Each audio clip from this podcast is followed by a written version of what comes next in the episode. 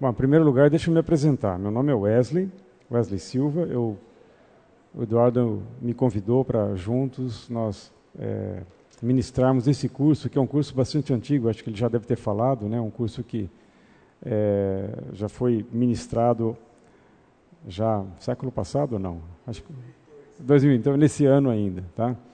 E é um curso que, embora é, nós estejamos trazendo novamente, ele é um curso sempre atual, porque ele trata de algo que é fundamental para o desempenho, para a dinâmica de relacionamentos no corpo do, de Cristo. Então, quando o Eduardo me convidou, eu aceitei, sabendo que, em primeiro lugar, a responsabilidade é grande, e, em segundo, a igreja precisa né, estar constantemente sendo lembrada desses mandamentos, dessas mutualidades. É, Programamos o curso então para oito aulas, essa é a segunda aula. Nós vamos tentar cobrir uma, duas, três mutualidades no, mesmo, uh, numa mesma aula. É, não sei se o Eduardo comentou com vocês, mas a gente teve esse dilema, porque todas são importantes, algumas têm é, mais conteúdo bíblico para ser explorado, outras são um pouquinho mais curtas, mas a gente julgou que é importante que, que a gente pudesse estar passando por todas elas, ou pelo menos pela grande maioria delas nessas aulas, para que a gente pudesse ter uma noção de como Deus foi cuidadoso em providenciar mandamentos que pudessem estar servindo como ferramentas de apoio para os nossos relacionamentos. Então, vocês vão perceber que talvez algumas vão exigir um tempo maior para a gente explorar aqui, outras nós vamos citar alguns versículos, mas todas elas são importantes porque estão dentro do, do mandamento bíblico, do neotestamentário das mutualidades. Eu peço desculpas porque eu não estou enxergando vocês, eu estou usando um óculos para leitura, então daqui para frente eu não consigo visualizar muito bem as fisionomias. Tá? Eu sei que eu conheço algumas pessoas, outras não, e da mesma forma algumas me conhecem outras não. Vamos começar então orando, pedindo que Deus possa estar nos ajudando a, a, a refletir e obedecer a tua palavra. Paulo, por gentileza, você poderia nos dirigir a Deus em oração?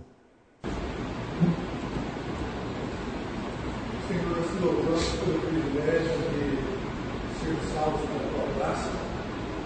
Agradecemos a Deus nesse momento, esse momento que nas a nós a oportunidade de estar juntos para aprendermos a tua palavra. Pedimos que Deus unção o Espírito Santo Wesley para falar aos nossos corações segundo as nossas necessidades. E também o teu nome, Deus, seja glorificado durante essas aulas desse curso. Oramos em nome do Senhor Jesus. Amém. Amém. Então vamos lá. É, na aula passada, Eduardo viu com vocês sobre o amor, que o amor talvez seja uma das únicas mutualidades que a gente tem uma base bíblica para poder dizer essa é uma das mais importantes, porque em 1 Coríntios 13, né, Paulo fala que só o amor vai permanecer no final. Então, tomando por base essa perspectiva de Paulo sobre o amor, a gente pode dizer com uma certa certeza que, de fato, o amor é uma das mais importantes. Em, outros, é, em outras passagens bíblicas, nós também vemos a colocação do amor como algo que é fundamental no nosso relacionamento com Deus e no nosso relacionamento uns com os outros também. Afinal, o grande mandamento é Amar a Deus sobre todas as coisas e ao próximo como a si mesmo. Mas hoje nós vamos entrar em outras mutualidades. Nós vamos tratar hoje de duas delas: né? orar uns pelos outros e confessar uns aos outros. Algumas mutualidades estão relacionadas pelo seu conteúdo, pela, pelo contexto de relacionamento em que elas se aplicam. Outras parecem que são um pouco mais assim autônomas, isoladas. Mas é interessante a gente fazer esse exercício de tentar relacionar o que está ligado com o que, como que Deus providenciou que algumas coisas pudessem depender de outras para que o corpo pudesse funcionar de uma maneira bastante boa. Então vamos começar sobre orar uns pelos outros. E o mandamento em que essa mutualidade se baseia é esse que aparece em Tiago 5,16, a segunda parte. Orem uns pelos outros para serem curados. A oração de um justo é poderosa e eficaz. Eu vou estar usando aqui a, a Bíblia na nova versão internacional, em português, então, claro que existem várias outras versões com um fraseado usando palavras um pouco diferentes, mas a gente tinha que usar, optar por uma delas e optei pela nova versão internacional. Mas vocês podem estar acompanhando aí nas versões de vocês. Eu vou pedir que vocês também leiam alguns textos para nós, tá? para na participação. Então não tem problema, leiam a versão que estiver com vocês. Então, em Tiago 5,16b, nós encontramos uma, um mandamento bastante é, expressivo. Orem uns pelos outros para serem curados. O contexto é de cura, mas nós vamos falar da importância da oração como ferramenta de relacionamento mútuo na igreja. Não necessariamente ligado só ao contexto de cura, embora a gente saiba que a cura sempre foi uma grande preocupação no trato entre os irmãos. Afinal, nós temos listas de oração em que é, entram várias pessoas, a, aparecem vários pedidos é, diários ou semanais para orarmos por doentes. Então, a prática de orar por cura de irmãos era algo recorrente na igreja primitiva e continua até os dias de hoje. Então, nós vamos passar por isso também.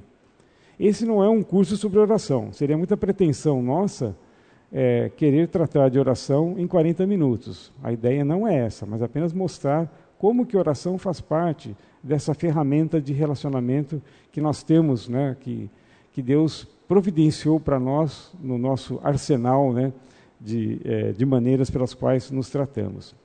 E orar é uma maneira pela qual nós nos comunicamos com Deus. Então, de novo, sem a pretensão de querer definir oração, é, eu sei que é, existem várias tentativas de definir o que é oração. Na experiência de vários autores bíblicos e na nossa própria experiência, a gente também pode ter as definições próprias, mas, resumindo, é quando nós nos comunicamos com Deus, nós oramos. E a oração deve ser muito mais um estado da alma do que um ato específico. Seria muito difícil nós entendermos 1 Tessalonicenses 5,17, que diz o que mesmo? Orai sem cessar ou orem constantemente, depende da versão. Mas a ideia é: oração é uma prática que tem que ser mantida continuamente. E seria muito difícil nós entendermos a prática contínua se entendêssemos oração apenas como um ato específico. Afinal, nós não temos 24 horas para ficar orando né, num ato específico parados, sentados, ajoelhados. A gente não, não tem como fazer isso, exceto em situações muito especiais que alguém podem, é, que, que, algumas pessoas podem é, separar um tempo especial, num retiro, num jejum e transformar a oração num ato específico e contínuo. Mas, via de regra, nós trabalhamos, nós nos relacionamos com outras pessoas, nós estamos dirigindo. É, então, oração não é um ato de chegar, ajoelhar, colocar as mãos juntas e, e falar com Deus. Então, quando nós entendemos que oração é um estado da alma, aí sim, 1 Tessalonicenses 5,17 passa a fazer mais sentido.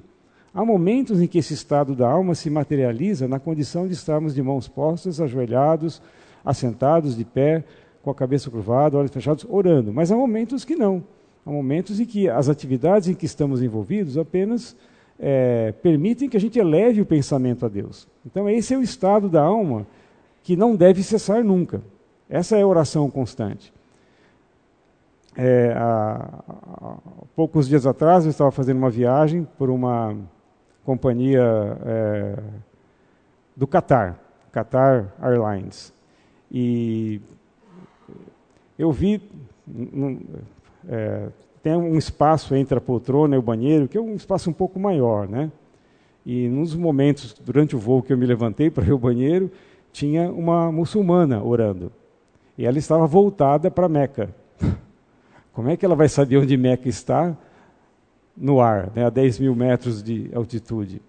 Aí depois que eu reparei, na, é, tem, tem aquela televisãozinha do, do avião, né? E você pode escolher ali, ver um filme e tal, ou então tem aquele modo seu voo. Aí você clica lá e aparece o mapa de onde você está. E às vezes aparecia uma tela em branca com uma, uma rosa dos ventos, né?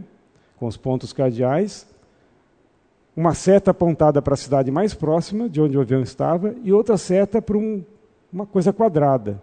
Depois que eu me toquei, era aquela mesquita que tinha em Meca. Então, caso alguém quisesse se voltar para Meca durante o voo, a companhia dava. Meca está ali. Então a pessoa, independente de saber se ela estava no meio do oceano, no deserto, ela virava para lá e fazia. E essa muçulmana estava orando de joelhos.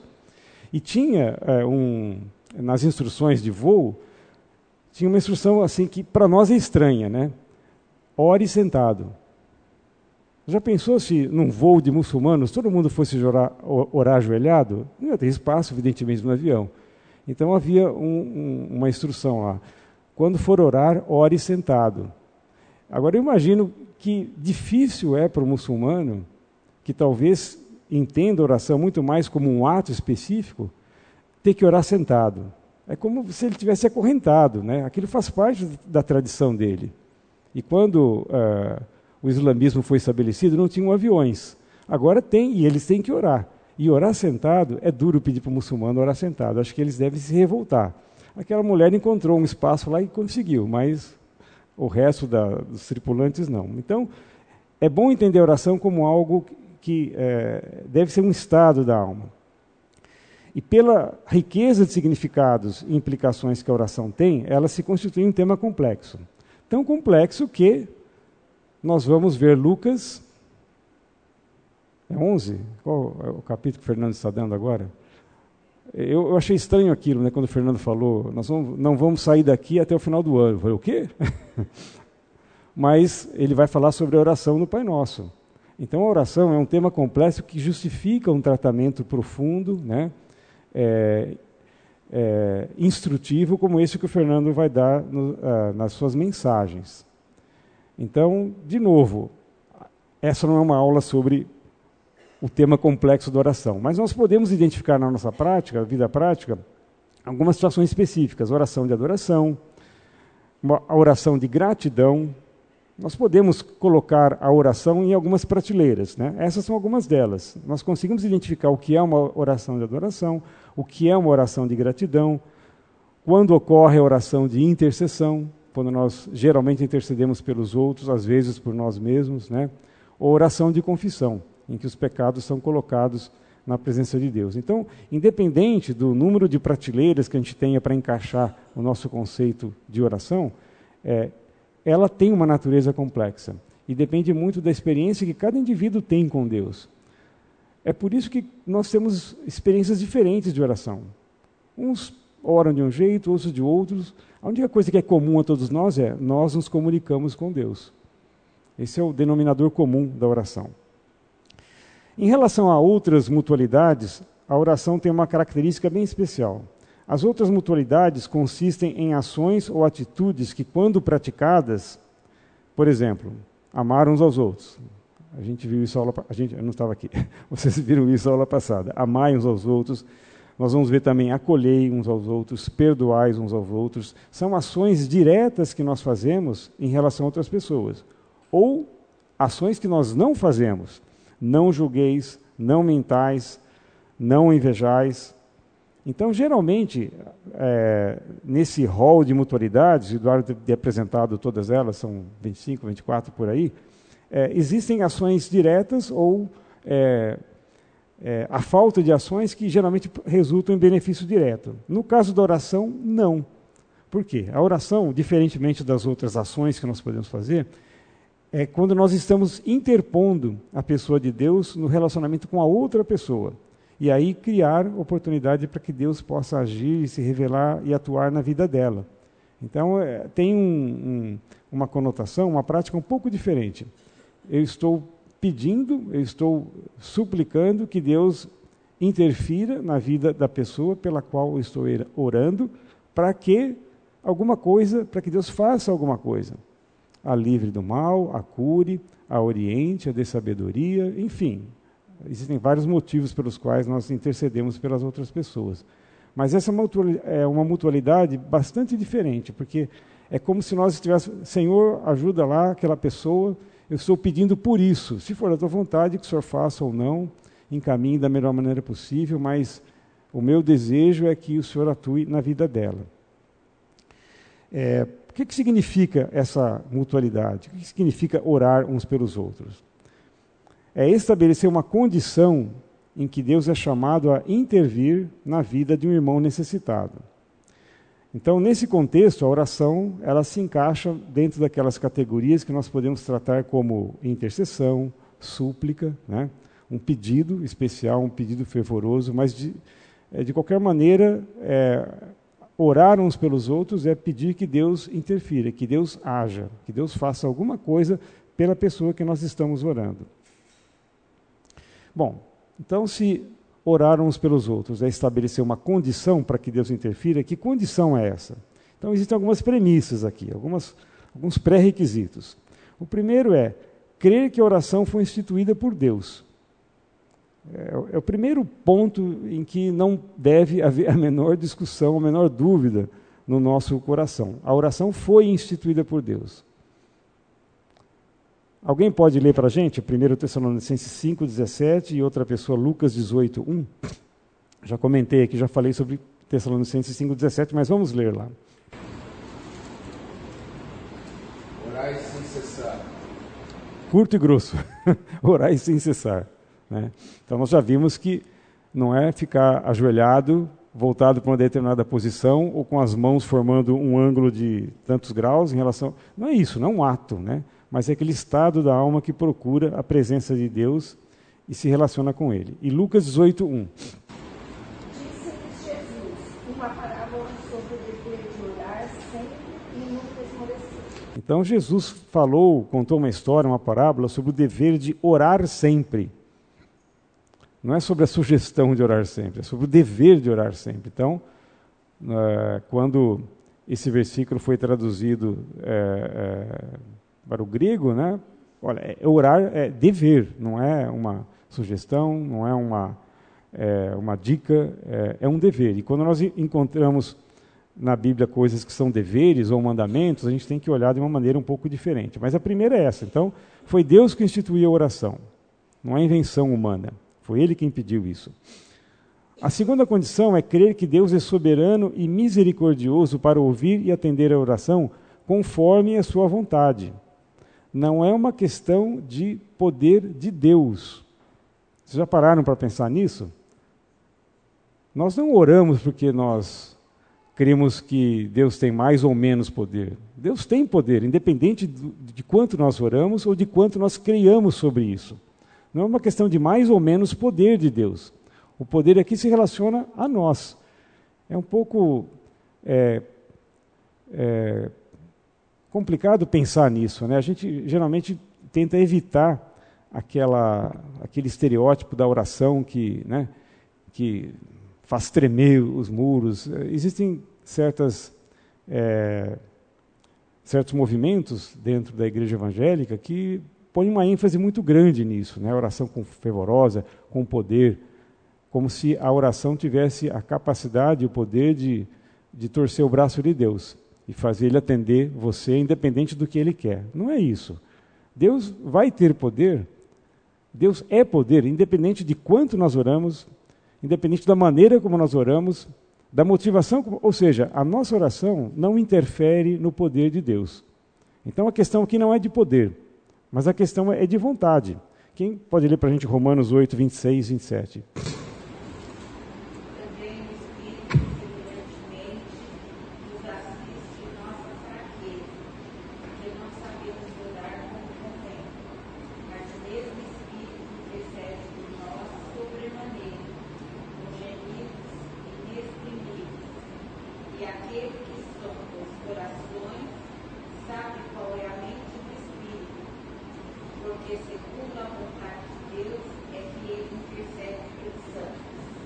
Olha as palavras-chave aqui, né? Nós não sabemos orar como convém. O Espírito intercede por nós, de acordo com a vontade de Deus. Então, oração é muito mais uma questão de vontade de Deus do que de poder. Deus tem poder. O que nós não sabemos é qual é a vontade de Deus. Todas as vezes que nós nos ajoelhamos para orar, ou, ou, nós não sabemos o que Deus quer. É por isso que nós clamamos, é por isso que nós pedimos e se for da vontade dele, ele vai realizar. Poder ele tem. Não é isso que vai determinar a nossa oração. A dúvida não pode ser essa: será que Deus pode ou não pode? Ele pode, claro. O que nós não sabemos é se ele quer. Então, quando estamos interferindo, pedindo para que Deus interfira na vida de um irmão, às vezes nós estamos orando sem saber. Nós oramos sem saber como convém orar naquela situação, porque nós não conhecemos a vontade de Deus. Mas isso é uma coisa que eu espero que o Fernando trate ainda, mas não vamos tratar aqui. E outra coisa, Deus, eh, nós temos que crer também que Deus não precisa da nossa oração. Nós é que precisamos de orar. Não é a nossa oração que vai tornar Deus mais ou menos poderoso. Deus se agrada e se alegra da nossa oração. Mas isso é diferente de precisar da nossa oração. Ele não, ele não está é, suplicando né, para que a gente ore, para que ele se sinta importante. Esqueçam isso. Né? Nós é que precisamos de orar. Nós é que precisamos experimentar o poder é, da oração quando ela está alinhada com a vontade de Deus. Mateus 6, 6 e 8. 6 a 8.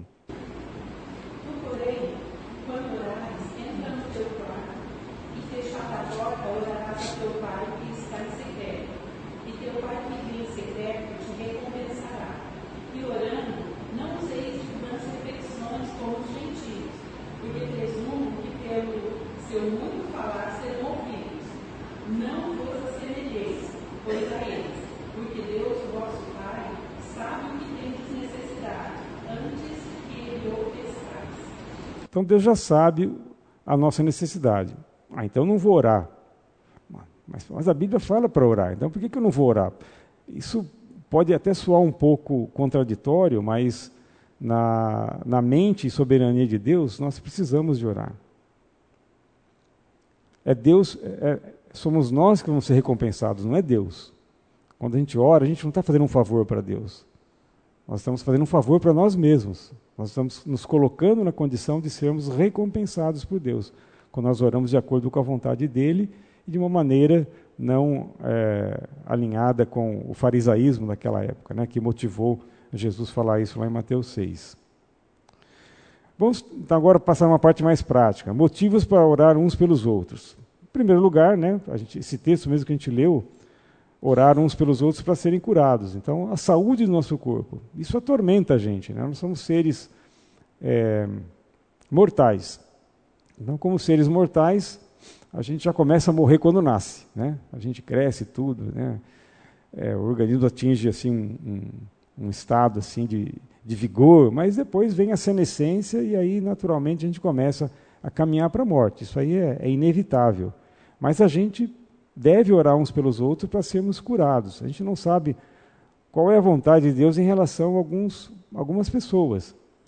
Quantos de nós já viram, é, já puderam experimentar Deus respondendo a oração, curando algumas, algumas pessoas pelas quais nós oramos? Outras não foram curadas, continuaram assim por muito tempo, outras morreram em pouquíssimo tempo. Então, e aí, como é que, que eu faço, né? Não sei, isso cabe a Deus. A gente não sabe qual é a vontade dele e, e se não conhecer a vontade de Deus é, é um dos, é, dos motivos que deve nos levar a procurá-lo. Nós queremos estar alinhados com a vontade de Deus. Mas será que nós não conhecemos a vontade de Deus? Será que é uma coisa nebulosa? Não, muita coisa nós conhecemos. O que nós não conhecemos, por exemplo, é o irmão ficou doente. É, eu vou orar para que ele seja curado. Por quê? Porque eu gosto dele, porque eu quero que ele fique do meu lado ainda por muito tempo, eu quero partilhar da, da, da, da comunhão com ele, eu quero almoçar com ele. Nós sentimos falta das pessoas. Mas há certas coisas que nós sabemos muito bem qual é a vontade de Deus. Isso já está claro, né? Na Bíblia como um todo. Então, para muitas orações é fácil a gente se alinhar à vontade de Deus, mas especificamente nessa questão de cura, realmente a gente fica assim naquela expectativa, né? A gente quer mesmo que Deus opere, que Deus cure, mas a gente não conhece a vontade de Deus. Mas o mandamento é: orem uns pelos outros para serem curados.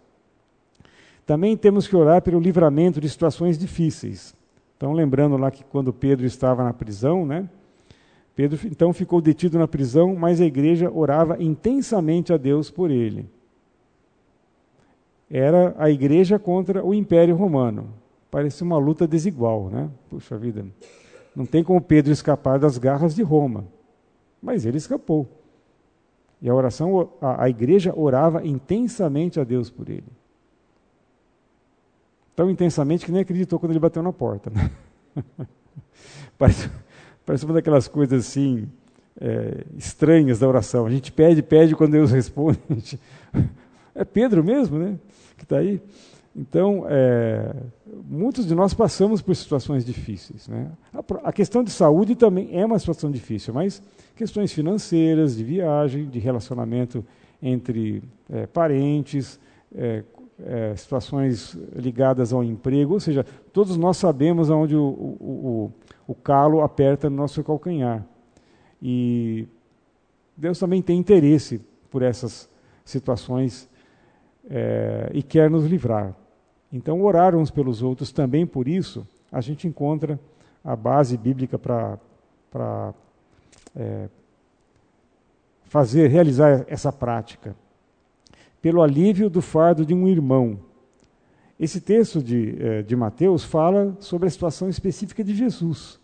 Mas se o próprio Filho de Deus precisou do apoio, né, da oração dos seus discípulos naquela hora em que ele estava enfrentando a dura realidade da, do cumprimento da missão dele, quanto mais nós, seres humanos, né, pecadores, precisamos do apoio uns dos outros. Jesus falou com seus discípulos. Disse-lhes então: A minha alma está profundamente triste, numa tristeza mortal. Fiquem aqui e vigiem comigo. Então, o próprio Filho de Deus demonstrando na prática o que nós deveríamos fazer entre nós, na igreja vigiem comigo, me ajudem, me deem um apoio, me ajudem a passar por esse problema, me ajudem a, a ter alívio desse fardo que está pesando sobre mim. É difícil. Às vezes um ombro amigo, né, serve não só para chorar, mas também para de repente compartilhar algum motivo de oração. Para sermos usados efetivamente na propagação do evangelho.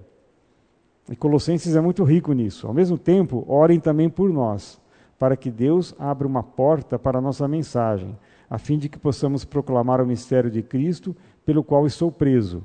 Orem para que eu possa manifestá-lo abertamente, como me cumpre fazê-lo. Entre nós tem alguém que está nessa situação?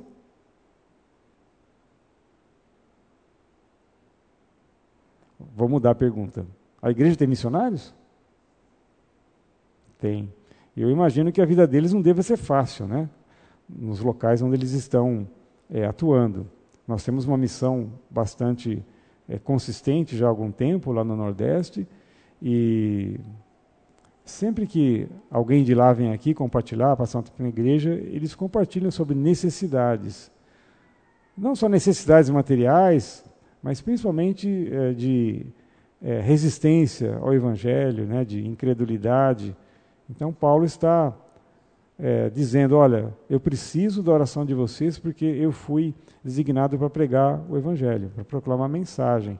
Então, orem para que eu possa manifestá-lo abertamente, como me cumpre fazê-lo. Orem para que eu cumpra fielmente a minha missão. É claro que isso não vale só para missionários. Eu usei a, a, o exemplo da nossa igreja, mas todos nós somos, de uma certa maneira, né, é, responsáveis por proclamar o Evangelho. Então, esse é um motivo também muito importante para que a gente ore. Finalmente, irmãos, orem por nós, para que a palavra do Senhor se propague rapidamente e receba a honra merecida, como aconteceu entre vocês. Então, Paulo, sempre que ele, nas suas cartas, ele tira alguns momentos ali para falar: olha, me ajude aqui, tá? eu estou precisando de oração para que eu possa cumprir esse meu ministério que, que ele recebeu diretamente do Senhor, lá no, no caminho de Damasco. Né? Outro motivo, para sermos livres da maldade humana. Também Paulo, em 2 Tessalonicenses 3,2. Orem também para que sejamos libertos dos homens perversos e maus, pois a fé não é de todos. Aqui é uma situação bem específica e que às vezes nos atemoriza, né? quando a gente percebe que nós estamos na mira de alguém. Principalmente se essa pessoa for uma pessoa má, uma pessoa ímpia, alguém que não conhece o Senhor e que tem o potencial de nos causar algum mal. Isso mexe com a nossa base, a gente estremece um pouco. Né? Quando a gente tem. Não, não estou falando aqui de, de, de, problemas que nós criamos. Né? Então, de repente, eu faço algum. Uh, cometo alguma infração legal e aí a justiça vem atrás de mim. Bom, aí o problema foi meu, a culpa foi minha, mas muitas vezes nós somos perseguidos por razões diversas no trabalho, às vezes alguém não vai com a nossa cara ou fica sabendo que a gente é crente e começa a tramar, né, a construir estratégias para nos prejudicar. É a maldade humana, né, na sua expressão às vezes mais, é, é, mais vívida, né, tentando dificultar, complicar a vida de um filho de Deus. Então Paulo estava falando, ore também para que sejamos libertos dos homens perversos e maus. E Paulo se viu na mira deles em várias ocasiões. Né? A, gente sabe, a gente sabe que é, os judeus, principalmente, né, que invejavam a Paulo e, e detestavam o que ele fazia, tentaram né, tramar vários complôs para pegá-lo, para assassiná-lo mesmo. Então, ele sabia do que estava falando quando ele fez esse pedido de oração também para alcançar a maturidade e pleno conhecimento da vontade de Deus. Por essa razão, desde o dia em que o ouvimos, não deixamos de orar por vocês e de pedir que sejam cheios do pleno conhecimento da vontade de Deus, com toda a sabedoria e entendimento espiritual.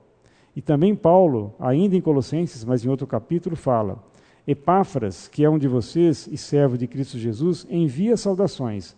Ele está sempre batalhando por vocês em oração para que, como pessoas maduras e plenamente convictas, continuem firmes em toda a vontade de Deus. Vocês repararam que oração está ligada ao conhecimento da vontade de Deus nesses dois textos? Paulo não deixava de orar por eles para que eles fossem cheios do pleno conhecimento da vontade de Deus. E Epáfras batalhava em oração para que eles pudessem continuar firmes em toda a vontade de Deus. Então, de novo aqui, essa ideia de oração ligada ao conhecimento da vontade de Deus. Quando a gente conseguir perceber isso, né, a gente vai ter talvez uma sensibilidade diferente para orar. Não é aquela oração, Senhor, né, me atende porque eu estou aqui já há tanto tempo. Não é, a gente não vai liberar o poder de Deus pelo tanto que nós oramos ou pela maneira que nós oramos, como a gente viu lá em Mateus, não, não, não por vãs repetições, mas quando nós alinhamos, alinhados com a vontade de Deus, né, Deus se sensibiliza. Esse é o poder que a, nossa, que a oração do justo tem, de conhecer essa, é, essa alegria de ter a oração respondida. Né? E quando uma oração que nós fazemos respondida, que, que a gente, é, qual é, é, que, que a gente pensa? Eu orei. Deus respondeu? Eu orei de acordo com a vontade de Deus. Não é legal isso, saber? Isso enche a gente de satisfação, né, de saber que a nossa oração foi respondida, não porque eu, eu insisti demais e Deus finalmente, tá bom, vai. Mas por quê? Porque eu alinhei a minha oração com a vontade de Deus. Ele queria aquilo. Se ele não queria e mudou pela minha oração, eu não sei, nós nunca vamos saber disso. Mas é assim que nós crescemos na vida de oração, tendo essa maturidade pela qual Epáfras e o próprio Paulo orava pelos discípulos. E, finalmente, né, para sermos semelhantes a Cristo e vivermos na plenitude do conhecimento de Deus. É um texto longo, mas vejam como Colossenses está cheio de, é, de situações em que Paulo coloca a oração como uma necessidade para a manutenção do seu ministério e para a maturidade dos, dos crentes da, da igreja de Colossos. Por essa razão, ajoelho-me diante do Pai, do qual recebe nome toda a família nos céus e na terra. Oro para quê? Com suas gloriosas riquezas, ele os fortaleça no íntimo do seu, do seu ser com poder por meio do seu espírito, para que Cristo habite no coração de vocês mediante a fé. E oro para que, estando arraigados e alicerçados em amor, vocês possam, juntamente com todos os santos, compreender a largura, o comprimento, a altura e a profundidade, e conhecer o amor de Cristo, que excede todo entendimento, para que vocês sejam cheios de toda a plenitude de Deus. Então, conhecer o amor de Cristo em 3D é preciso oração. Para conhecer Deus em toda essa perspectiva multidimensional que Paulo coloca aqui, é preciso oração. E ele repete: me ajoelho diante do Pai. Oro para quê? Oro para quê? Então, a oração importa, gente. Então, orar um pelos outros é, é muito mais do que um mandamento rápido que a gente lê lá, né? Orai um pelos outros como a gente viu em Tiago, mas vejam as implicações profundas que esse mandamento curtinho tem na nossa vida e no relacionamento entre cristãos na igreja. Como é que a gente pode colocar em prática essa mutualidade? Em primeiro lugar, procurando conhecer o irmão. Não estou falando orar por ele ainda, mas conhecer o irmão. Afinal, orar para uma pessoa que a gente não conhece, a gente até faz isso, né? Você lá em casa, a Celeste recebe uma lista de oração E ela conhece mais gente do que eu, mas tem várias pessoas que nem eu nem ela conhecemos. Então não é por isso que a gente vai deixar de orar. Mas conhecer a pessoa, o nosso envolvimento é, é emocional, afetivo é maior quando a gente conhece a pessoa. Então procura conhecer um irmão, aí sim procura conhecer a necessidade do seu irmão ou da sua irmã. Como é que vai é, ser feito isso? Eu não sei, mas é, aí vai da, da experiência e da sabedoria de cada um, né, que Deus dá. Tentar, às vezes isso é alguma coisa espontânea, natural. A pessoa compartilha. Às vezes tem pessoas que têm dificuldade de, de, de, de contar uma fraqueza, um problema, né? não quer dar trabalho para ninguém, mas é, eu acho que faz parte da nossa, é, da nossa responsabilidade também criar situações para que as, as pessoas pelas quais nós desejamos orar se sintam à vontade para compartilhar necessidades e dificuldades. Então, é, esse é um processo, às vezes, complicado, que entre amigos e conhecidos é, é, tranquilo. Mas, às vezes, nós somos instados a orar por pessoas que, pelas quais a gente não tem os mesmos laços estreitos de amizade ou de conhecimento. E não é por isso que a, a minha oração não vale. A minha oração vale também por ela. Mas se a gente pudesse chegar, conhecer, saber o nome, saber a necessidade, acho que isso traz um envolvimento maior, o que é bom para nós e para a pessoa. Também, né, essa prática exige discrição, confiabilidade, né, autenticidade. É, é, muito fácil a gente ser tentado a é, contar para outro um motivo de oração que a pessoa contou para mim.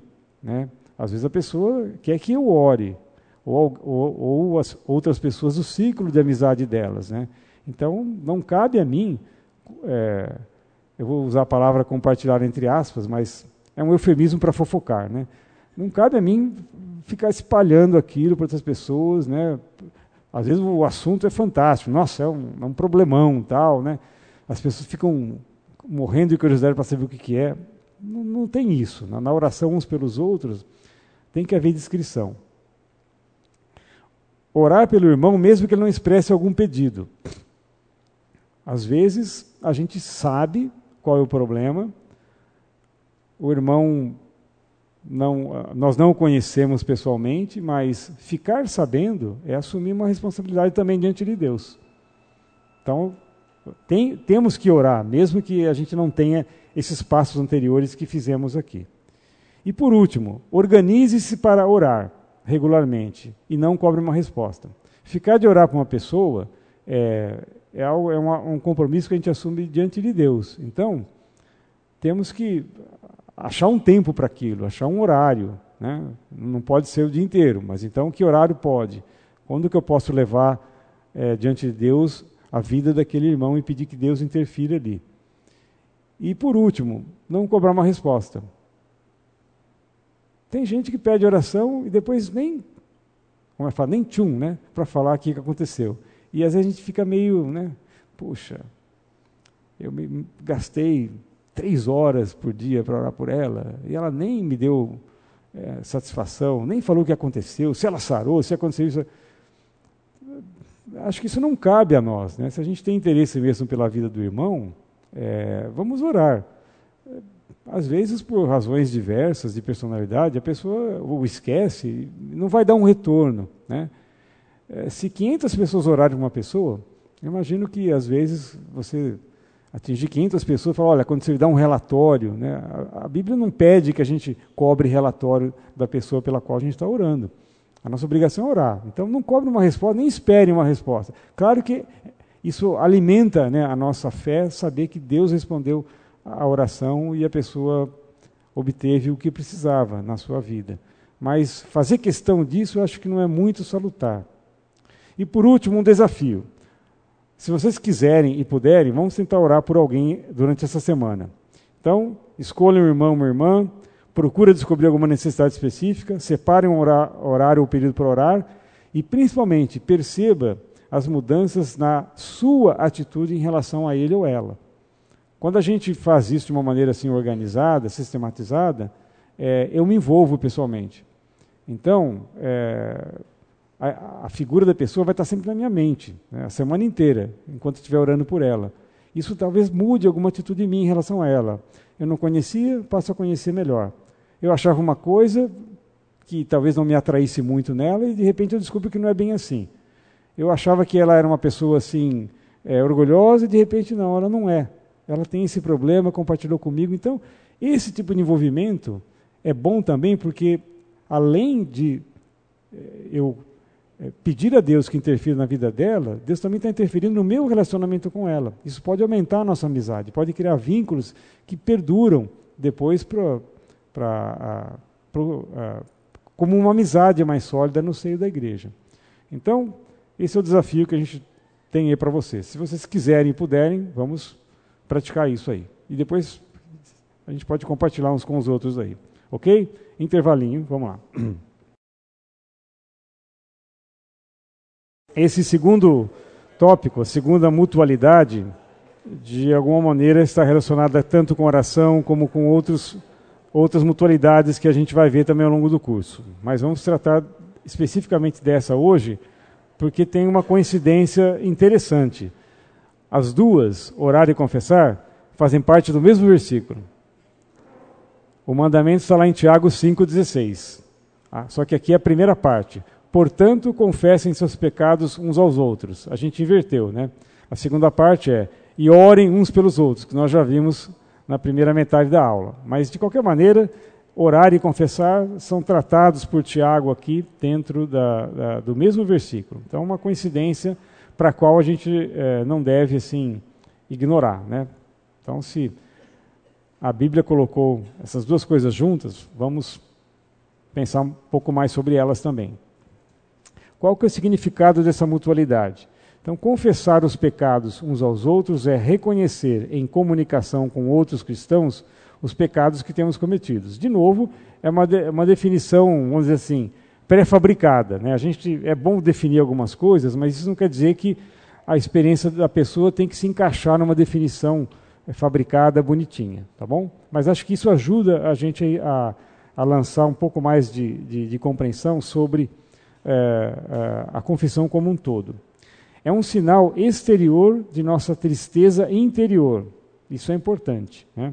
Pela ofensa cometida, da nossa intenção de mudar e do desejo que sentimos pela reconciliação. Então, é, essa mutualidade da confissão, ela tem um elemento é, emocional talvez um pouco mais forte do que nós vimos na anterior de orar uns aos outros, porque a confissão implica em uma, a, uma atitude que está longe de ser anormal para a gente, né? Geralmente, confissão é aquela ideia de confessar alguma falha, algum erro. Isso não é normal, ninguém gosta disso, né? Mas isso é importante no corpo de Cristo. Então, mesmo sendo uma situação não muito típica, né? Ou que a gente às vezes tende a evitar, isso envolve um, uma, uma ligação emocional bastante forte. É um sinal exterior da nossa tristeza interior. Quando a confissão é dirigida ao indivíduo ofendido, ela deve ser acompanhada do pedido de perdão. O que me parece óbvio. Se você se dirige a alguém e confessa que de alguma maneira você prejudicou a pessoa, cometeu alguma falha, algum pecado contra ela, é, você não está só comunicando, olha, eu fiz isso, tá? Tchau. Não é assim, né? Você comunica e o fato de comunicar já mostra que você tem um interesse interior em que a situação seja restabelecida, em que o relacionamento seja restabelecido e que mesmo que a pessoa é, não percebesse que foi você o autor daquela ação, né? Que ela seja propensa a, a, a, a ver em você como um ofensor e está disposta está disposta a aceitar o seu pedido de perdão. Então são duas coisas que andam juntas, confissão e o pedido de perdão. Não faz sentido você é, pedir perdão sem confessar. Não, mas você está pedindo perdão do quê? Isso já aconteceu comigo. A pessoa olha, desculpa, tá? É, do quê? Não, naquela vez. Ah, bom. Então, às vezes isso acontece em coisas assim, é, não tão graves, né? Olha, eu queria que você me desculpasse, porque aquela é, aconteceu. É, quando? Como é que foi e tal? Então, quem, o, o, indivíduo que foi ofendido, e nem sempre o indivíduo se ofendeu. A culpa está na cabeça da pessoa. Mas, de qualquer maneira, se ela tomou aquilo como uma ofensa, a, o pedido de, a confissão e o pedido de perdão são plenamente justificáveis. Acho que não depende da pessoa estar ciente ou não do que aconteceu, lembrar-se ou não do que aconteceu. É. Não, o, Rafael, meu genro, não está aqui. Ele um dia entrou na minha casa para falar que queria casar com a minha filha, aquelas coisas, né? E, olha, você. você bom, o Fernando fala do, dos filhos dele, porque eu não posso falar do meu genro também. Ah. Olha, você tem alguma coisa contra mim? Eu? Por quê? Não, não, você. Tudo bem, você me perdoa. O que, que aconteceu? Não, porque outro dia no futebol, não sei quantos anos atrás, acho que ele deu uma canelada em mim, alguma coisa. Ele está lembrando daquilo, mas aquilo na cabeça dele era uma coisa assim espantosa, entende? Para casar com a minha filha, ele tinha que ter o meu perdão. Né? Pô, nem estou lembrando disso, é coisa de futebol tal. Enfim, é uma coisa que aconteceu, mas é, mostra o fato de que não necessariamente a pessoa que foi ofendida se sentiu de fato ofendida. Né? Então, o problema às vezes pode estar na cabeça da pessoa. Nem sei se doeu ou não, mas tudo bem. A prática desse mandamento não deve se restringir ao ofendido. Então, é, no, no, no, contexto da igreja, a confissão não deve ser feita apenas ao ofendido, mas é, na maneira como a igreja funciona, é, outras pessoas precisam também ficar sabendo. Então, isso faz parte do, do, da, do modo com que a igreja opera. Né? Há, há, há, problemas, há pecados que envolvem um tratamento comunitário e não individual, ou, ou um a um, dois a dois. Então, a prática não deve ser restrita ao indivíduo que potencialmente sofreu a ofensa. Qual que é a razão? Pode falar.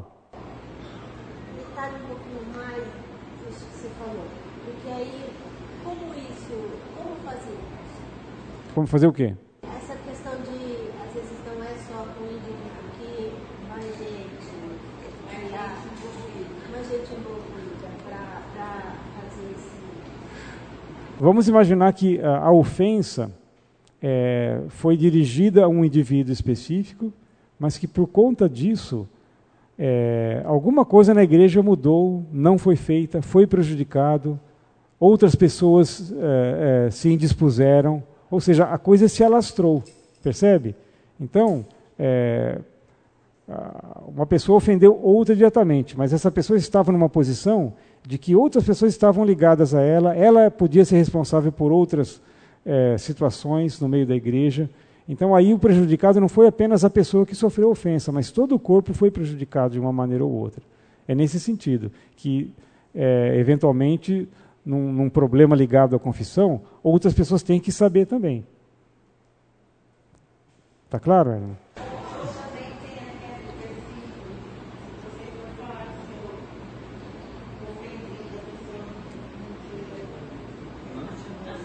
Leva dois, né?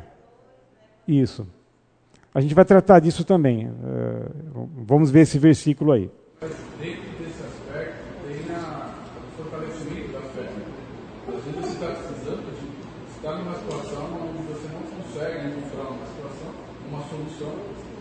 pode confessar o seu pecado, conversar sobre o seu pecado com o outro irmão, que vai te ajudar no crescimento da sua fé. Aliás, dentro desse aspecto, quando você deu o exemplo do Rafael, Rafael é, a gente vê que a confissão do pecado, ou o pedido do perdão, não faz bem somente a quem foi ofendido, mas também a quem ofendeu. Porque quando você não faz isso, você pode se tornar se encontrar dentro de uma jaula, né? escravizado e até com o seu, com o seu relacionamento prejudicado, uhum. porque você não se permite pedir o perdão. Às vezes passa essa dúvida na cabeça do ofensor. Será que eu peço ou não? A pessoa não lembra mais, já esqueceu, mas ela precisa daquilo. Então é interessante tomar a iniciativa para fazer essa confissão.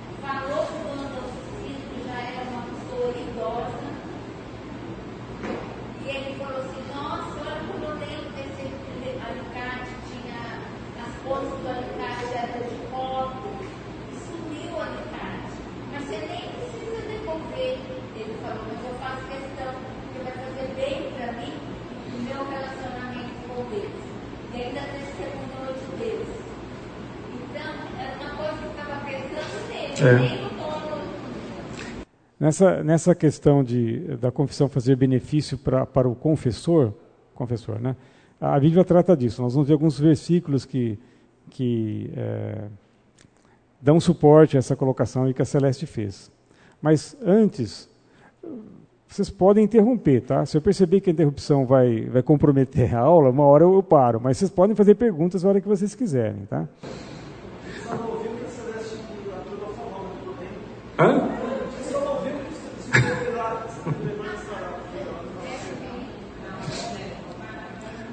Mas agora eu fiquei curioso. Quem é esse cara que pegou o alicate?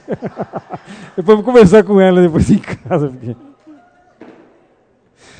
A igreja é formada por pecadores salvos por Jesus, mas a salvação em Cristo não nos livra da realidade e presença do pecado. Então, a necessidade de confissão sempre vai acontecer na igreja, por quê? Porque nós não, é, embora nós tenhamos sido justificados, santificados, blá, blá, e ainda continuamos pecadores. Então, não tem jeito. Isso é, é, um, é um modus operandi que a igreja sempre vai precisar praticar. Mas quem pode ler Salmo 51, 3 e 1 João 1, 8 a 10? Duas pessoas, por gentileza.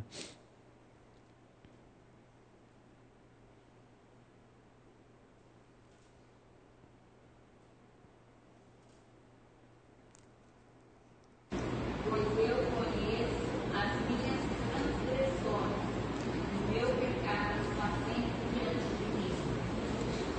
O meu pecado está sempre diante de mim. É, é a nossa realidade, gente. Não tem jeito. A gente não vai conseguir se, liber, se libertar desse, é, desse fardo né, enquanto vivermos. E 1 João 8 a 10. Se dissermos que não temos pecado nenhum, a nós mesmos nos enganamos, e a verdade não está em nós. Se confessarmos os nossos pecados, Ele é fiel e justo para nos perdoar os pecados e nos purificar de toda injustiça. Se dissermos que não temos cometido pecado, fazemos-o mentiroso, e a sua palavra não está em nós. Claro, né?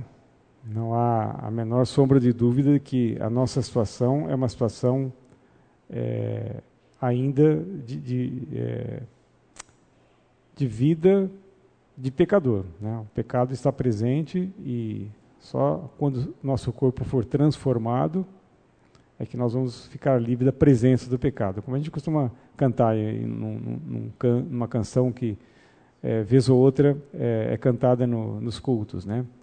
A gente está livre do poder do pecado, mas não da presença do pecado. É, em Tiago, nesse texto que nós lemos, em Tiago 5, a confissão mútua parece estar associada à cura de enfermidades provocadas por pecados cometidos. Orem uns pelos outros, confessem as vossas culpas uns aos outros e orem uns pelos outros para que sareis. Então, Tiago dá é, um, um, motivo né, para a confissão e para a oração mútua, para que sareis. É um contexto particular. Não necessariamente todo motivo de oração, como a gente viu, tem que estar ligado à, à saúde física. Mas no, nesse contexto de Tiago, as duas coisas, as duas mutualidades estão ligadas à, à saúde física. Confessem as nossas culpas uns aos outros e orem uns pelos outros para que sareis. Então, em alguns contextos, a gente sabe que é, é, a culpa né, carregada por uma pessoa pode provocar doenças, pode fazer mal a ela. E isso não é a Bíblia só que fala, mas a gente sabe disso. Né? A medicina, a psicologia, nós vamos ver daqui a pouco a opinião de um psicólogo, não é, é novidade, até mesmo para o mundo sem Deus, de que é, a culpa reprimida e carregada pode ser prejudicial ao organismo, ao físico das pessoas. As pessoas sentem aquilo. Embora o Novo Testamento não seja claro a respeito dessa relação, a gente não sabe, é, não é uma relação. É, embora a gente saiba que ela existe, nós não sabemos como é que isso funciona. Então, Que tipo de pecado uh, leva a produzir uma doença? E que doença? Não, não tem como estudar isso. Né? A Bíblia não é clara nesse respeito. Mas a gente pode é, é, ter como claro que essa relação existe. E o, e o Velho Testamento, de, de, alguma maneira, também confirma a existência dessa relação. Então, a mesma ideia está presente no Velho Testamento e envolve tanto a cura física como emocional. É, são três salmos, aí, três passagens que nós já conhecemos, mas vamos ler novamente para confirmar isso. Primeiro, Salmo 32, 3 e 4, e depois Salmo 51, versículo 8 e versículo 12. Quem que pode ler?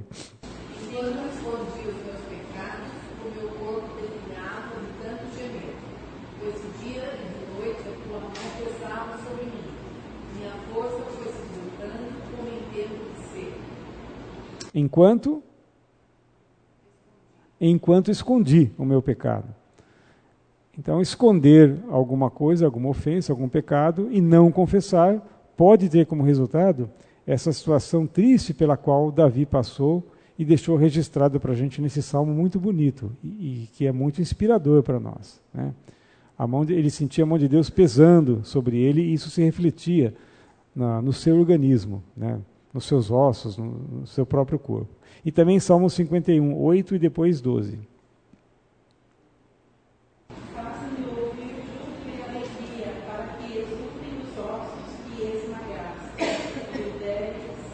O 12.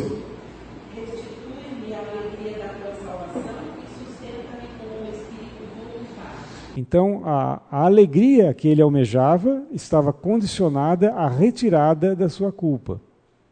E essa retirada da sua culpa aconteceu quando ele confessou o pecado. Então veja a, a sequência de processos, né?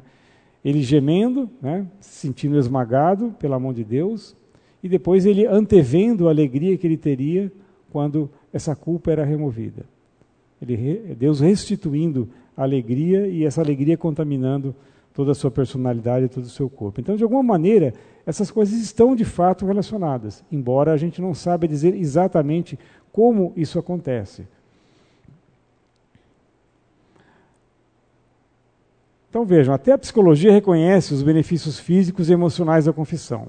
Então eu citei aí, achei uma citação desse, é, desse profissional, Dr. Lloyd Thomas, né? No ato de compartilhar em voz alta as nossas lutas, atitudes, medos, problemas e alegrias, os benefícios da confissão dirigida a outro ser humano podem ser libertadores e fortalecedores. Então veja a opinião de alguém que eu não conheço a, a, se é alguém, se é um cristão ou não. Ele escreveu isso num contexto profissional e a psicologia também tem como alvo né, o bem-estar humano, inclusive nessa área de culpa de confissão. E embora é, a psicologia não reconheça, né, a, alguns psicólogos cristãos sim, mas de modo geral a psicologia é uma ciência secular não necessariamente ela tem que seguir a Bíblia nas suas orientações. Embora alguns profissionais cristãos façam isso. Mas vejam que até a psicologia consegue perceber essa relação, né? de que a confissão, a, a, comunicação em voz alta, e geralmente uma confissão é feita em voz alta, né? Pode até ser em voz baixa, no ouvido da outra pessoa, mas você tem que pronunciar isso. Ninguém consegue confessar uma coisa só de pensamento. Você tem que falar para alguém, alguém tem que ouvir. Ou você pode escrever também, claro, mas de alguma maneira você tem que expressar aquilo, ou por escrito ou em voz alta. Então, esse compartilhar em voz alta, essa comunicação é, é, é, expressa, né? E ele coloca aqui lutas, atitudes, medos, problemas, alegrias. A gente poderia colocar também pecados, né? Nessa listagem aí, mas ele reconhece que isso é traz benefício para a pessoa que dirige essa confissão para outro ser humano. Isso liberta e fortalece. Então, é, a gente vê aqui a sabedoria de Deus no sentido de que a própria lei de Deus ela é, ela encontra eco, né, nas coisas que a lei do homem ou a ciência que o homem faz acabam descobrindo. Então, a psicologia está baseada na verdade bíblica aqui, embora é, um psicólogo é, que é, não é cristão pode ser que não reconheça essa ligação. Mas nós, como cristãos, conseguimos enxergar como a lei de Deus é sábia e ela acaba encontrando eco nas nossas próprias leis, nas nossas próprias, nos nossos próprios procedimentos, em algumas das nossas condutas éticas. Então, a quem nós vamos confessar? É claro que tudo começa com Deus. Então, é, se a pessoa se sentiu mal porque roubou um alicate, é, ela tem que primeiro chegar para Deus e falar: Senhor, eu roubei um alicate. Né? Estou é, mal com isso, não devia ter feito isso, estou arrependido. Salmo 32, 5. Então reconheci diante de ti o meu pecado e não encobri as minhas culpas. Eu disse: Confessarei as minhas transgressões ao Senhor e tu perdoaste a culpa do meu pecado. Então, caso a ofensa seja dirigida a um irmão ou irmã, ou apenas a Deus, sem envolver necessariamente uma outra pessoa, um, um outro cristão, de um jeito ou de outro, tudo tem que começar com Deus. É Deus que tem que ser o primeiro a ouvir né, o que nós temos a falar.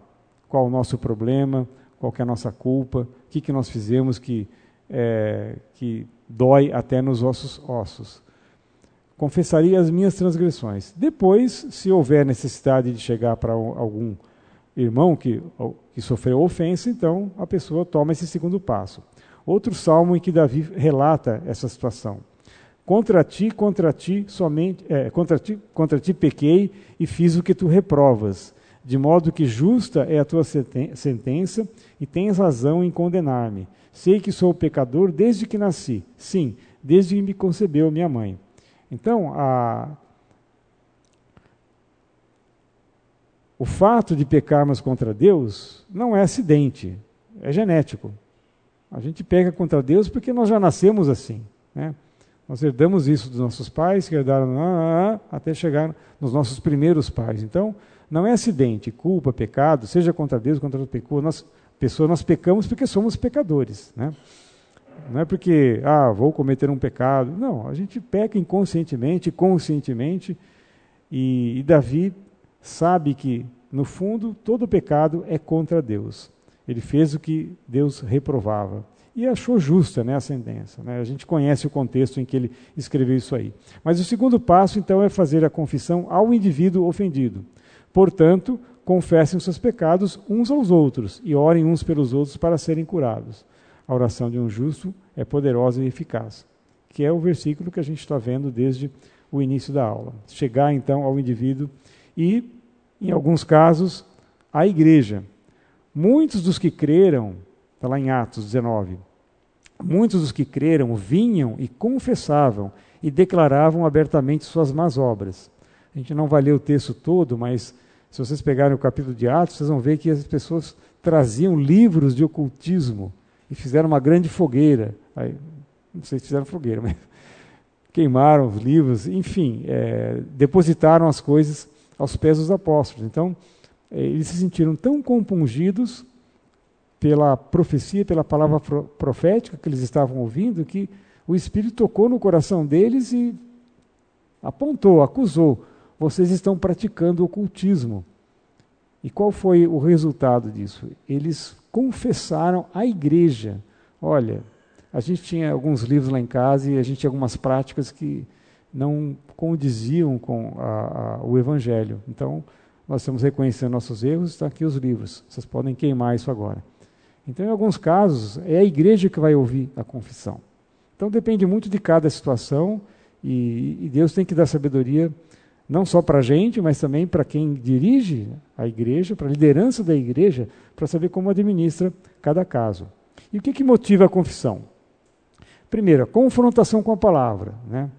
É, o Espírito nos alerta. É o Espírito quem mostra para a gente se a gente está pecando ou não. E muitas vezes é a palavra né, que é lida, que é ouvida, que é assistida, que vai fazer esse papel, através do qual, puxa, agora que eu vi, passaram a lista. Ainda bem que alguém pegou, porque eu, eu sempre esqueço a lista. Ela pode estar na frente do computador que eu esqueço de passar. Mas vamos ler lá Neemias. No 24 dia do mês, os israelitas se reuniram, jejuaram, vestiram um pano de saco e puseram terra sobre a cabeça. Os que eram de ascendência israelita tinham se separado de todos os estrangeiros. Levantaram-se nos seus lugares, confessaram seus pecados e a maldade dos seus antepassados.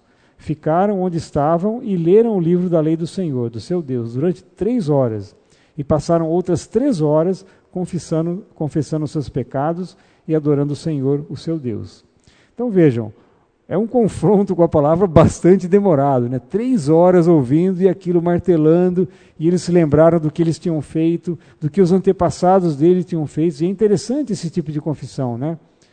A gente às vezes, é, não, eu, eu, nasci em berço de ouro, né? Tal, minha, a minha ascendência é, é nobre e tal. E aqui os israelitas falaram, não, a coisa começou lá atrás. Os nossos antepassados pecaram falharam com Deus e nós continuamos no mesmo caminho. Então é uma confissão pública, né?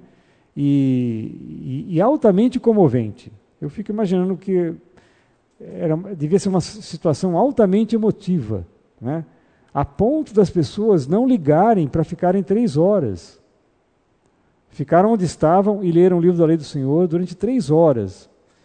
Eu não sei se eles tinham cadeiras, né? Assim, imagino que não. Naquela época podiam estar sentados no chão, enfim. Mas ficar três horas ouvindo a palavra e aquilo trabalhando na mente deles e depois mais três horas confessando os pecados e adorando a Deus. Então, uma situação altamente emotiva, né? E, e tocante. Acho que qualquer um de nós que estivesse lá, acho que se envolveria rapidamente nessa nesse clima bastante é, é, liderado né, pelo Espírito de Deus, levando as pessoas publicamente a confessarem e a, a, e adorarem. Mas a, a, confissão também é motivada pela identificação e reconhecimento do pecado. Então nós conhecemos esses versículos do Salmo 139, né, os dois últimos versículos. Sonda-me, ó Deus, e conhece o meu coração, prova-me e conhece as minhas inquietações Vê se em minha conduta algo te ofende e dirige-me pelo caminho eterno. Às vezes, identificar o pecado é, não é uma, uma, uma situação automática. O Espírito trabalha no nosso interior, né, nos convencendo do pecado e do juízo, mas às vezes isso exige também um período de reflexão. Não é uma coisa automática. Né? A gente às vezes não vê uma voz do céu falando, ah, oh, você fez isso às vezes Deus fica trabalhando com a gente, a gente fica né, tentando se esquivar aqui, ali. É, Sonda-me. Né? É um processo de sondagem, né? Escrutínio. É como se Deus estivesse garimpando. Né? Quem faz sondagem é geólogo. Né? Geólogos fazem muitas sondagens.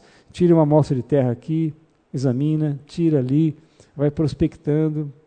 Esse, esse que é o significado de sondar, de prospectar.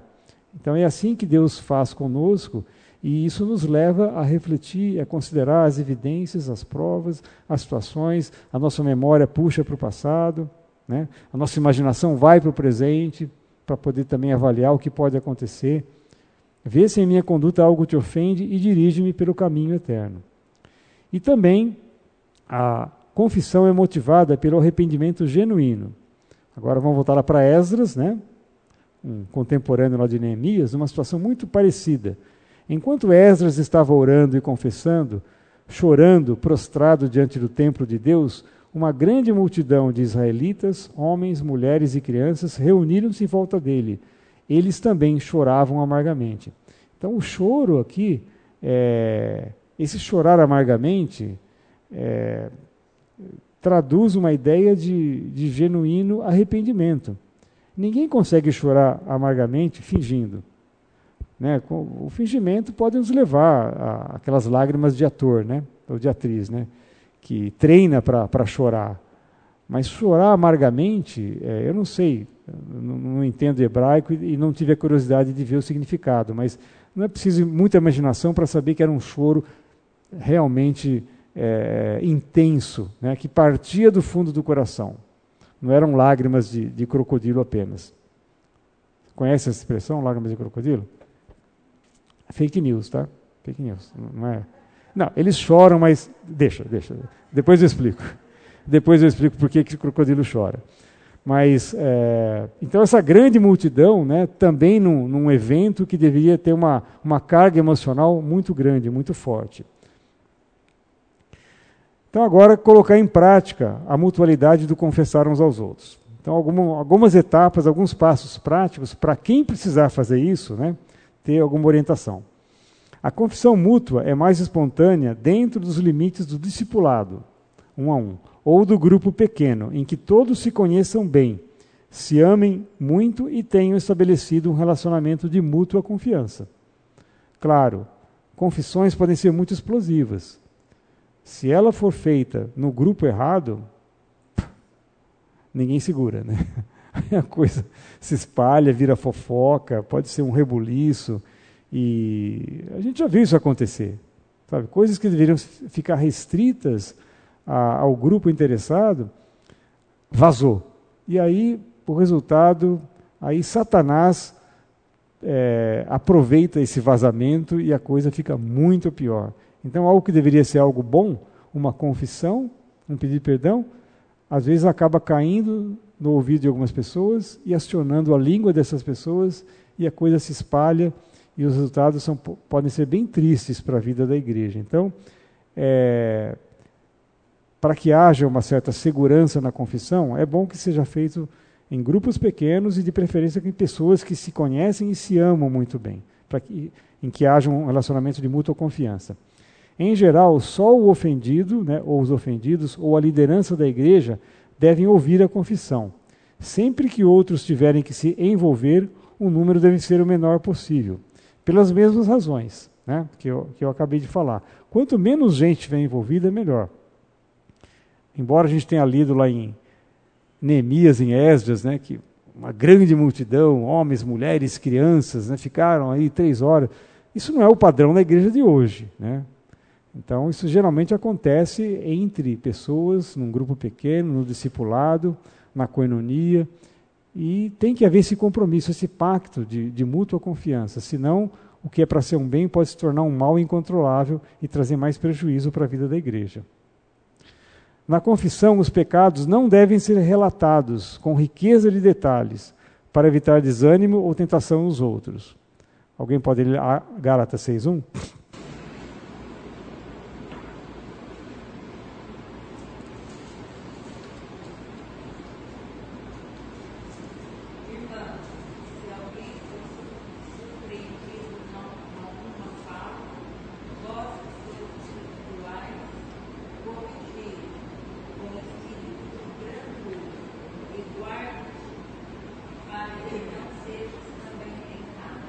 Então existe esse risco, né, esse perigo né, de uma confissão expor situações que podem levar pessoas a, eventualmente alguns mais fracos, a quererem fazer o mesmo ou achar que ah, pode ser, né, ou então ficar é, tão é, é, desanimado né, que, puxa vida, eu achava que a igreja era assim e, no, no entanto, não é, né, tem pessoas assim. Então, para evitar essas coisas, né, é, os pecados não devem ser relatados com riqueza de detalhes é, para todo mundo. Eventualmente, alguém precisa ouvir isso daí, alguém mais maduro, né? como a Celeste leu, vós que sois espirituais. Então, ouvir confissão também não é para todo mundo. Paulo está falando isso em Gálatas, não é para todo mundo. Vós que sois espirituais, que têm maturidade para lidar com a questão, podem ouvir e dar um bom encaminhamento para essa situação. Mas não é para qualquer pessoa ficar ouvindo e, e, em toda a riqueza de detalhes, porque a gente não sabe o coração do irmão, como é que ele vai estar reagindo àquilo que ele ouviu. Então é um cuidado que Paulo coloca para preservar esse, essa mutualidade da confissão e resguardá-la dentro de um, de um, grupo que efetivamente pode é, lidar com aquilo. A confissão de pecados é uma ferramenta poderosa que auxilia a pessoa a vencer determinada prática pecaminosa não é indício de fraqueza ou humilhação, mas antes de maturidade espiritual. Então, se alguém é levado a, a, a confessar algum pecado, alguma falha que fez, é, seja para uma pessoa individual, para um grupo, para a igreja toda, isso é sinal de maturidade espiritual. A pessoa reconheceu, ela foi convencida, é, ela buscou ajuda, ela confessou e tem que ser tratada com todo respeito porque é alguém que passou por um problema, por um, é, é traumático. A confissão é traumática, não é uma coisa que nós fazemos naturalmente. Ela envolve uma certa humilhação. Então, não é, deve ser encarada como, uh, embora seja um pouco humilhante para quem está confessando, A pessoa não deve ser humilhada pelos demais. Ah, você fez isso. Está morto, corta a garganta, expulsa. Não é assim. Então, já é humilhação bastante para quem confessa, mas se a pessoa chega a esse ponto é porque ela sente a necessidade de mudar a situação. Então, ela deve ser vista, amparada com todo o respeito e amor que a situação exige. Está errado. No meu faltam quatro minutos ainda. Hã? Faltam quatro? Tá bom. Três? Tá bom. É. Depois a gente pode falar mal do irmão que apertou. Muito bem. Alguns passos práticos para quem quiser fazer também um desafio durante a semana. Né? Confessar uma falta cometida contra um irmão. Então, aí, eu não sei, de repente todos nós somos santos e não falhamos nesse aspecto. A gente não vai praticar porque a gente é perfeito. Mas se alguém não for se sentir perfeito e achar que tem alguém para quem pode confessar, vamos tentar fazer isso. Mas não faça isso apenas a título de exercício mas conscientize-se da necessidade de obedecer o mandamento bíblico. A mutualidade anterior, o, o oraram pelos outros, aquele desafio de procurar alguém orar, até pode ser encarado com exercício, porque algumas coisas na vida cristã têm que começar dessa maneira. Né? Assim como a gente aprende a fazer algumas coisas que são importantes, mas que no início a gente não gosta. Então, é, até encarar como exercício em algumas situações é válido, mas aqui não. É difícil achar, ah, eu vou me exercitar, vou confessar para. Não é assim. Sabe? Tem que ter todo um processo de convencimento. Então, se a situação não aparecer para você, não faça, não force, não procure isso. Mas se você achar que vale a pena, que Deus está tocando no seu coração, é, tente chegar para alguém e, e colocar isso em prática. Lembre-se do que aconteceu e reconheça o que você fez para ele ou para ela, ou para eles ou para elas, né? E ore para que Deus crie a oportunidade e converse com ele ou ela, com sabedoria e humildade. Então, é, um pouco diferentemente da, do desafio que a gente lançou para a oração, a confissão é uma coisa um pouco mais interior, assim, é, é um pouco mais complicada de ser encarada apenas, ah, vou fazer para aprender, eu quero. Não é assim. Sabe? Ninguém pode ser forçado a confessar uma coisa se o Espírito de Deus não convenceu da justiça e do juízo. É o Espírito Santo quem convence. Então, não é algo para se fazer só a título de exercício. Você não vai conseguir fazer. Então, ore a Deus e, se Deus quiser que você passe por essa experiência, então siga esses passos né, em oração e que Deus o abençoe, né, que você possa ser feliz naquilo. E esteja disposto a aceitar o resultado da confissão. Se você confessou é porque você precisa do perdão. Às vezes o perdão não vem da pessoa. E aí? Já aconteceu com alguém? Comigo já. E aí você fica, né? Desgraçada. Confessei tudo, me humilhei e a pessoa pisou ainda, né? É o preço né, que a gente paga por é, obedecer a Deus. Então, da mesma maneira que a gente não deve cobrar um relatório de resposta de oração, é, a gente tem que saber também que isso pode acontecer. Você pode se humilhar, procurar a pessoa e a pessoa simplesmente ignorar, virar as costas e falar: olha, não estou nem aí, o problema é seu, eu vou te processar, alguma coisa assim, e você não consegue o perdão. Busca Deus, porque o nosso coração humano precisa de apoio nessas horas, porque a gente se entrega, né, às vezes voluntariamente, quer fazer aquilo que Deus está pedindo de nós, e a gente recebe, às vezes, uma resposta assim. Então, que Deus tenha misericórdia de nós também. Assim como Deus nos abençoa para procurar alguém para poder praticar isso, que Deus tenha misericórdia de nós se a gente não conseguir aquilo que a nossa expectativa é, é, colocava para a gente. Então pode acontecer. Eu acho que no seio da igreja, é, quando a coisa é feita de modo assim genuíno, seguindo todos os passos e com muita oração, acho que dificilmente um irmão vai negar o perdão para outro irmão por alguma coisa que ele fez, alguma ofensa. Mas, se acontecer, que Deus tenha misericórdia de nós e, e que nos leve a, a, aceitar isso com maturidade, e aí é mais um motivo para orar por ele. Né? Acabei não lendo aquele texto que a Celeste falou, né? você leva, confessa ou, ou, ou, cobra um relacionamento, a pessoa não aceita. A igreja tem meios de lidar com isso também. Também, acho que a, a mutualidade foi colocada no sentido de é, dar ferramentas para a igreja utilizar. Mas a gente viu, né? A psicologia apoia a confissão. Então, você pode chegar, aliás, você deve chegar. Você não tem obrigação de ser honesto e sincero só com seus irmãos. No seu trabalho, com seus parentes que não são crentes, na vida e sociedade em geral, nós temos vários compromissos como cristãos, como filhos de Deus, que nos impõem algumas é, atitudes que são as mesmas que nós deveríamos ter para com os nossos irmãos também. Afinal, qualquer pessoa deve ser digna do nosso respeito, nossa consideração, da nossa sinceridade e da nossa honestidade. Então, ah, eu falhei e peço desculpa para os irmãos, mas no meu trabalho, não. Eu me tranco, não estou nem aí, os caras não são. Não é assim que, que a gente tem que agir. Bem lembrado. Pergunta, gente. Eu sei que o Guilherme falava que, que eu sou muito conteudista. Eu sou mesmo. Eu gosto de ver o conteúdo dado, entendeu? Mas eu sei que a gente tem que ter tempo para refletir, para pensar, para perguntar também. Então, é, nós temos ainda, agora já passamos dois minutos, mas se alguém nos próximos três minutos quiser ficar até mais cinco minutos, quiser comentar alguma coisa, perguntar alguma coisa, fique à vontade. Tá?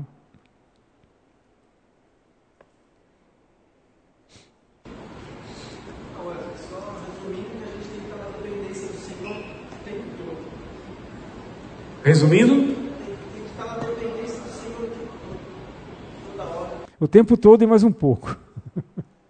É 120% do tempo, não pode ser 100%.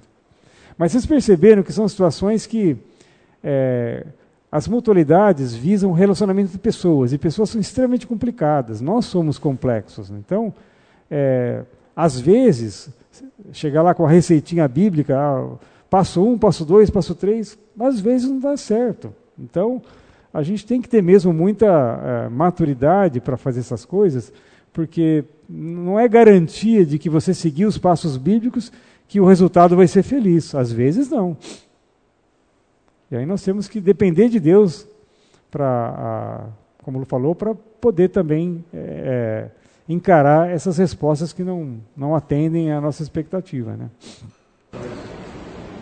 Sabendo que essas mutualidades não são porque isso alimenta o nosso relacionamento com o próximo, que nós, essa é a forma de testemunharmos do amor de Deus e também alimenta a nossa mutualidade com o Senhor, a nossa comunhão com o Senhor. Uhum. Então é muito importante.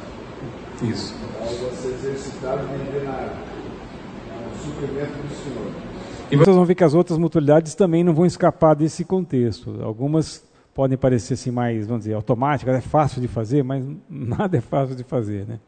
Vamos terminar então. Senhor, obrigado por nos ter desafiado com, com essas duas mutualidades que aprendemos, que vimos na tua palavra. Permita que, como igreja, nós tenhamos a sabedoria e a oportunidade para colocarmos isso em prática. Trabalha no nosso coração, trabalha no coração de cada irmão, para que a sua igreja cresça é, de uma maneira consistente e reconhecendo, Pai, o, o valor da tua palavra para conduzir e, e, regular os nossos relacionamentos. Nós não queremos ser pessoas que estejam fora da tua vontade em relação a isso, mas entendemos que o Senhor se preocupa com os nossos relacionamentos pessoais. Em nome de Jesus. Amém.